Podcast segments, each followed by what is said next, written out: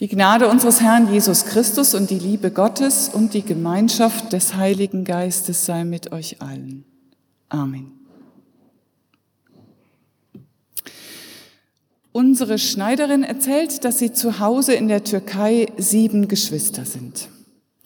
Sie kommt gerade aus dem Urlaub zurück und ist mit dem Herzen noch zu Hause bei ihren Leuten. Sie zeigt Bilder. Fröhliche Menschen bei großen Familienfeiern. Verstehen Sie sich alle miteinander? frage ich interessiert. Ja, sagt sie, als wäre das das Selbstverständlichste von der Welt. Nie Streit, viel Spaß. Gern alle zusammen, sagt sie lachend. Und ich frage mich, wieso mich das so interessiert wieso ich diese eigentlich fremde Frau so was Intimes frage. Weil es eben nicht selbstverständlich ist. Weil der kleine Bruder nervt und man ihn am liebsten los wäre. Weil in der Regel von mehreren Geschwistern manchmal einer außen vor ist. Der Idiot um nicht noch ein schlimmeres Wort zu gebrauchen. Vielleicht benimmt er sich auch manchmal wie ein Idiot. Aber das sei jetzt mal dahingestellt. Weil man sich gegenüber Geschwistern benachteiligt fühlen kann. Der darf alles, ich darf nichts. Die hat immer gute Noten, ich nicht die hat einen Mann und Familie. Ich nicht. Neid und Eifersucht nagen so, dass man sich irgendwann kaum noch begegnen kann. Kein, der Spieß, die Lanze, der Metallarbeiter, der Besitzer, all das bedeutet kein. Und Abel, der Hauch, ein Nichts.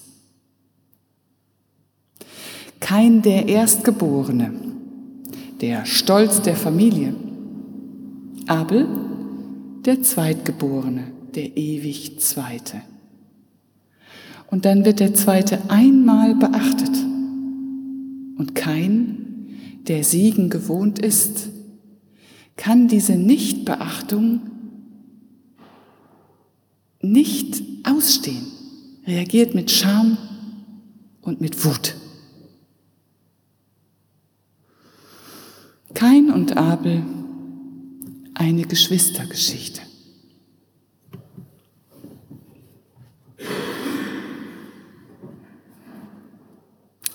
Es begab sich aber nach etlicher Zeit, dass Kain dem Herrn Opfer brachte von den Früchten des Feldes und auch Abel brachte von den Erstlingen seiner Herde und von ihrem Fett. Und der Herr sah gnädig an Abel und sein Opfer, aber Kain und sein Opfer sah er nicht gnädig an. Da ergrimmte Kain sehr und senkte finster seinen Blick.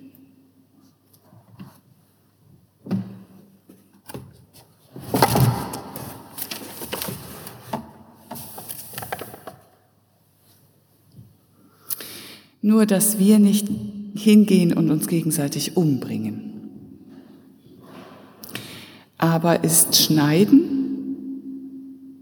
verächtlich machen, ausgrenzen nicht auch eine Form von Umbringen?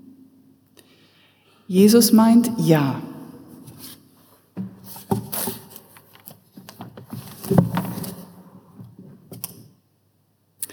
Ich aber sage euch, wer mit seinem Bruder zürnt, der ist des Gerichts schuldig.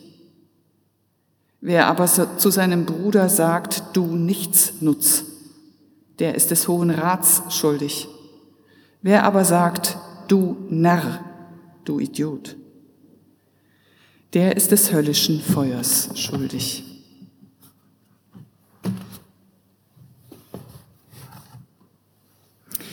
Und wie Jesus, so ist auch diese alte Geschichte im ersten Buch Mose der Meinung, dass das kein Naturgesetz ist, dass Abneigung unter Geschwistern bis zum Hass, ja bis zum gegenseitigen Totschlagen führen muss.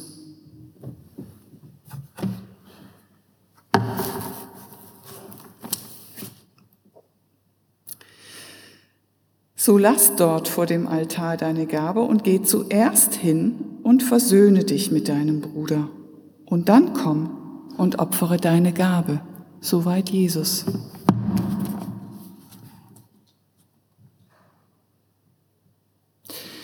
Gott rät kein, ist's nicht so? Wenn du fromm bist, so kannst du frei den Blick erheben. Bist du aber nicht fromm, so lauert die Sünde vor der Tür und nach dir hat sie Verlangen du aber herrsche über sie.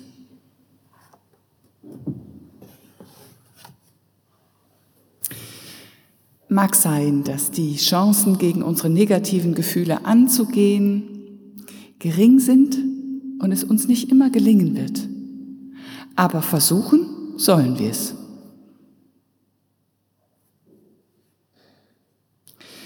Kain und Abel, eine Menschheitsgeschichte.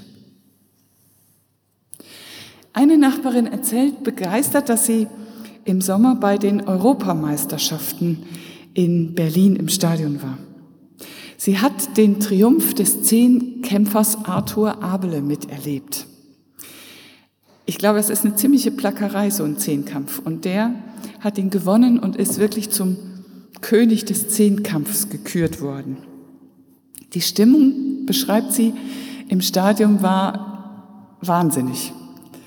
Da war eine wahnsinnige Begeisterung, ein Jubeln, ein Anfeuern in allen möglichen Sprachen. Alle Nationen vereint im friedlichen Miteinander und im Mitfiebern mit den Athleten im Stadion. Warum berührt mich das so? Weil es eben nicht selbstverständlich ist, dass Menschen aller Rassen und Sprachen friedlich bleiben im Wettstreit. Was wir einander antun, um im ökonomischen Wettstreit die Nase vorn zu haben, spottet jeder Beschreibung. Wir verschicken unseren Zivilisationsmüll inzwischen nach Thailand. China will ihn nicht mehr, also ab damit nach Thailand. Und da sind Arbeiter, die nehmen den Computerschrott auseinander, nur mit Wollhandschuhen und mit einem einfachen Mundschutz. Und bei so einer Demontage eines Computers treten jede Menge hochgiftiger Stoffe aus. Keins Bruder heißt Abel, ein Windhauch, ein Nichts. Der Arbeiter in Thailand ist für uns weit weg. Wir sehen nicht, wie der neben den Müllbergen lebt und mit den Schadstoffen in Berührung kommt. Gesichtslos bleibt er für uns ohne Interesse. Soll ich meines Bruders Hüter sein? Sagt kein auf Gottes Frage nach dem Verbleib des Bruders. Und das soll irgendwie witzig sein. Das ist ja so ein Wortspiel. Braucht der Viehhüter, Abel war ja Schäfer, einen Menschenhüter, Gott? Keine Erklärung, keine Entschuldigung. Schulterzucken, da kann man nichts machen. Ein schlechter Witz. Aber nicht mit Gott.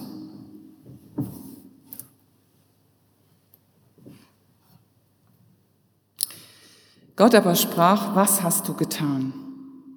Die Stimme des Blutes deines Bruders schreit zu mir von der Erde.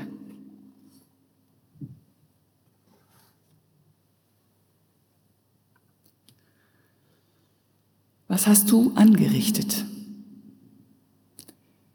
Das konfrontiert mich mit dem, was ich anrichte. Es mag sein, dass ich das vor mir selbst leugnen kann und schönreden kann. Es mag auch sein, dass ich nicht direkt verantwortlich bin. Aber Gott bleibt mein Beitrag nicht unerkannt. Mit dem Ausboten eines Menschen, einer Menschengruppe, eines Volkes kommt man nicht unerkannt davon.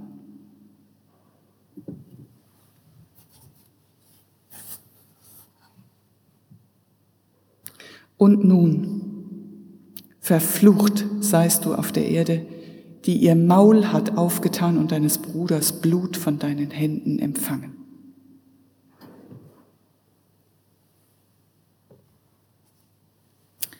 Fluch ist das Gegenteil von Segen.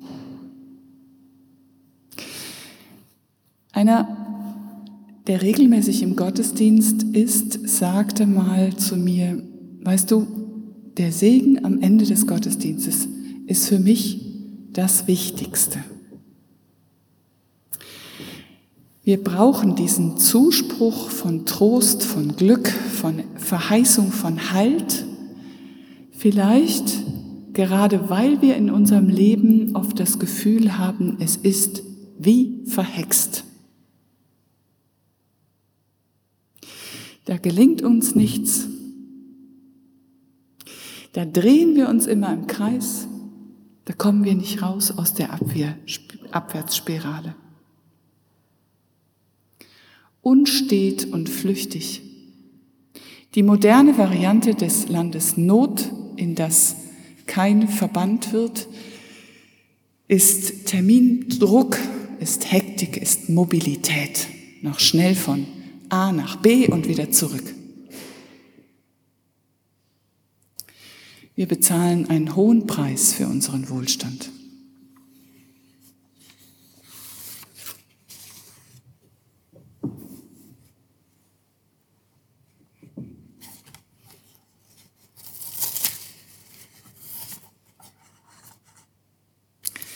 Kein aber sprach zu dem Herrn, meine Strafe ist zu schwer, als dass ich sie tragen könnte. Siehe, Du treibst mich heute vom Acker und ich muss vor deinem Angesicht mich verbergen und muss unstet und flüchtig sein auf Erden. So wird mir es gehen, dass mich totschlägt, wer mich findet. Aber der Herr sprach zu ihm, nein, sondern wer kein totschlägt, der soll siebenfältig gerecht werden. Und der Herr machte ein Zeichen an Kain, dass ihn niemand erschlüge, der ihn fände. So ging Kain hinweg von dem Angesicht des Herrn und wohnte im Lande Not, jenseits von Eden, gegen Osten.